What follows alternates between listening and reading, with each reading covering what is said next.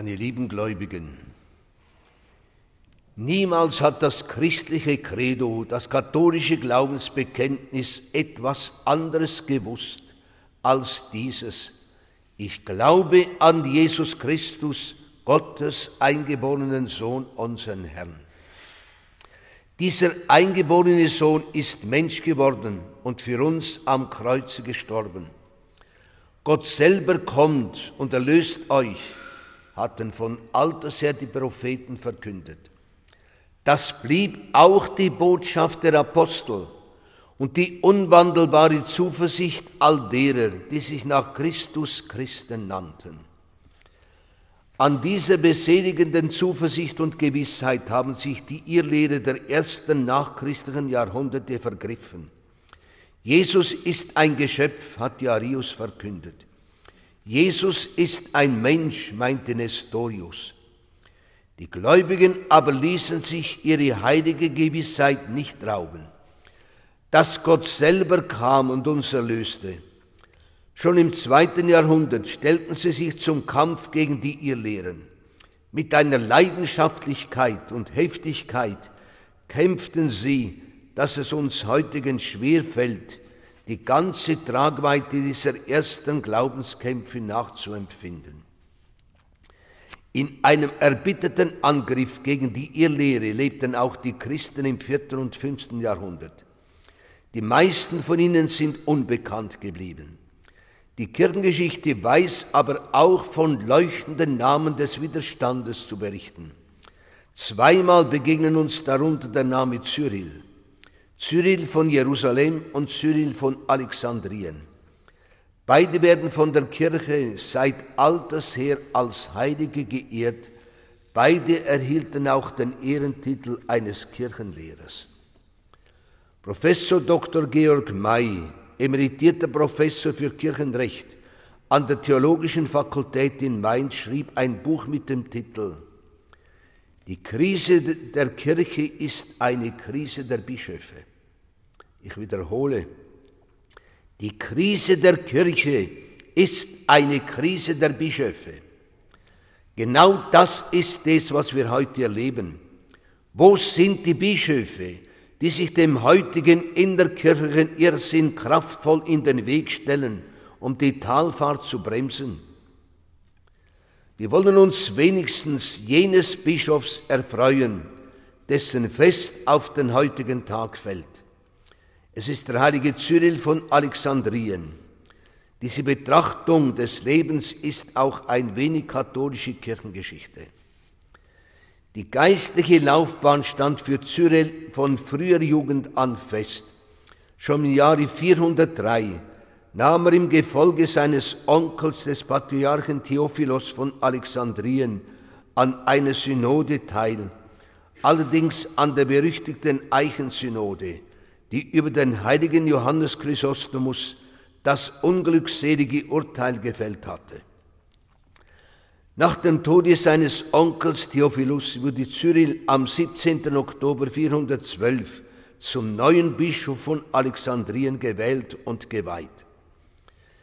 Er kann damals noch, er kann damals noch nicht alt gewesen sein, denn nicht weniger als 32 Jahre hat er regiert war bis zuletzt mit Wachsamkeit und ungebrochener Kraft präsent.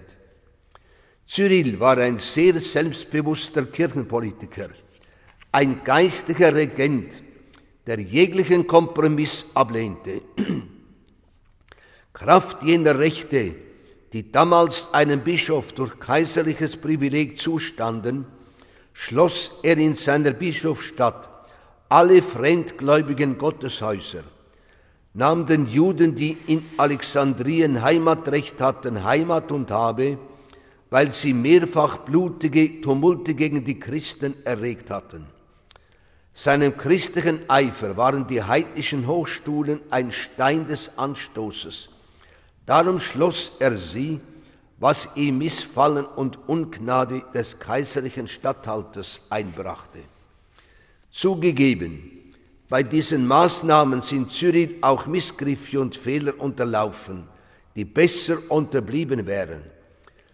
Desto trotz war Cyril ein wortgewaltiger Prediger, ein fruchtbarer Schriftsteller, dessen erhaltene Werke heute noch zehn stattliche Bände füllen.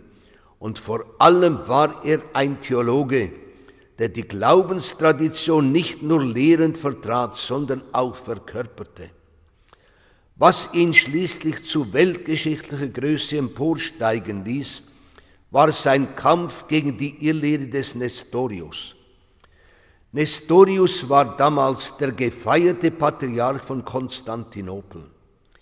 Er war aus Antiochien gekommen, wo die gelehrten Männer schon lange ihren Verstand am Geheimnis des Gottmenschen Jesus Christus versucht hatten und die schließlich das Göttliche in Christus so weit wegrückten, dass in der Krippe und am Kreuz nur das Menschliche von Jesus übrig blieb.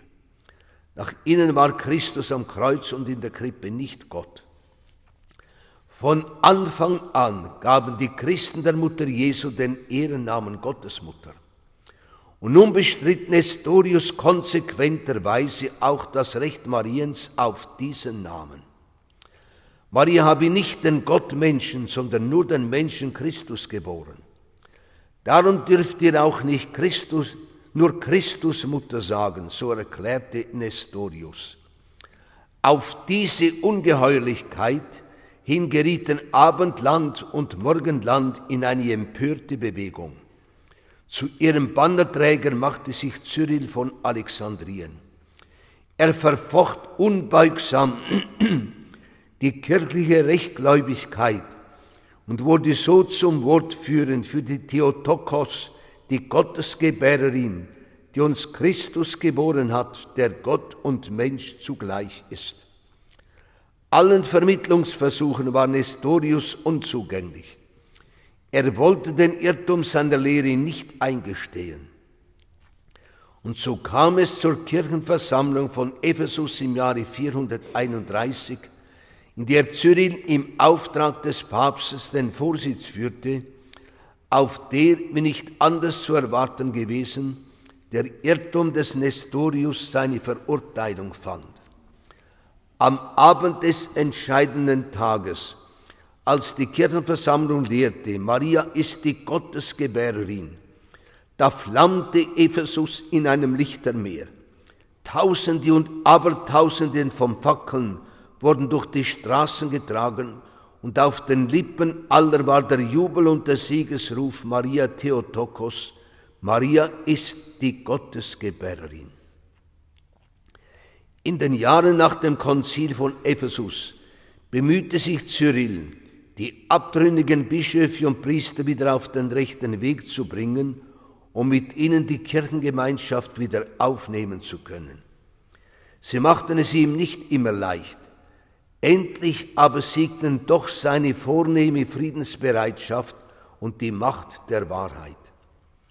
Gestorben ist Cyril von Alexandrien am 27. Juni 444. Er war der letzte große Theologe des Ostens.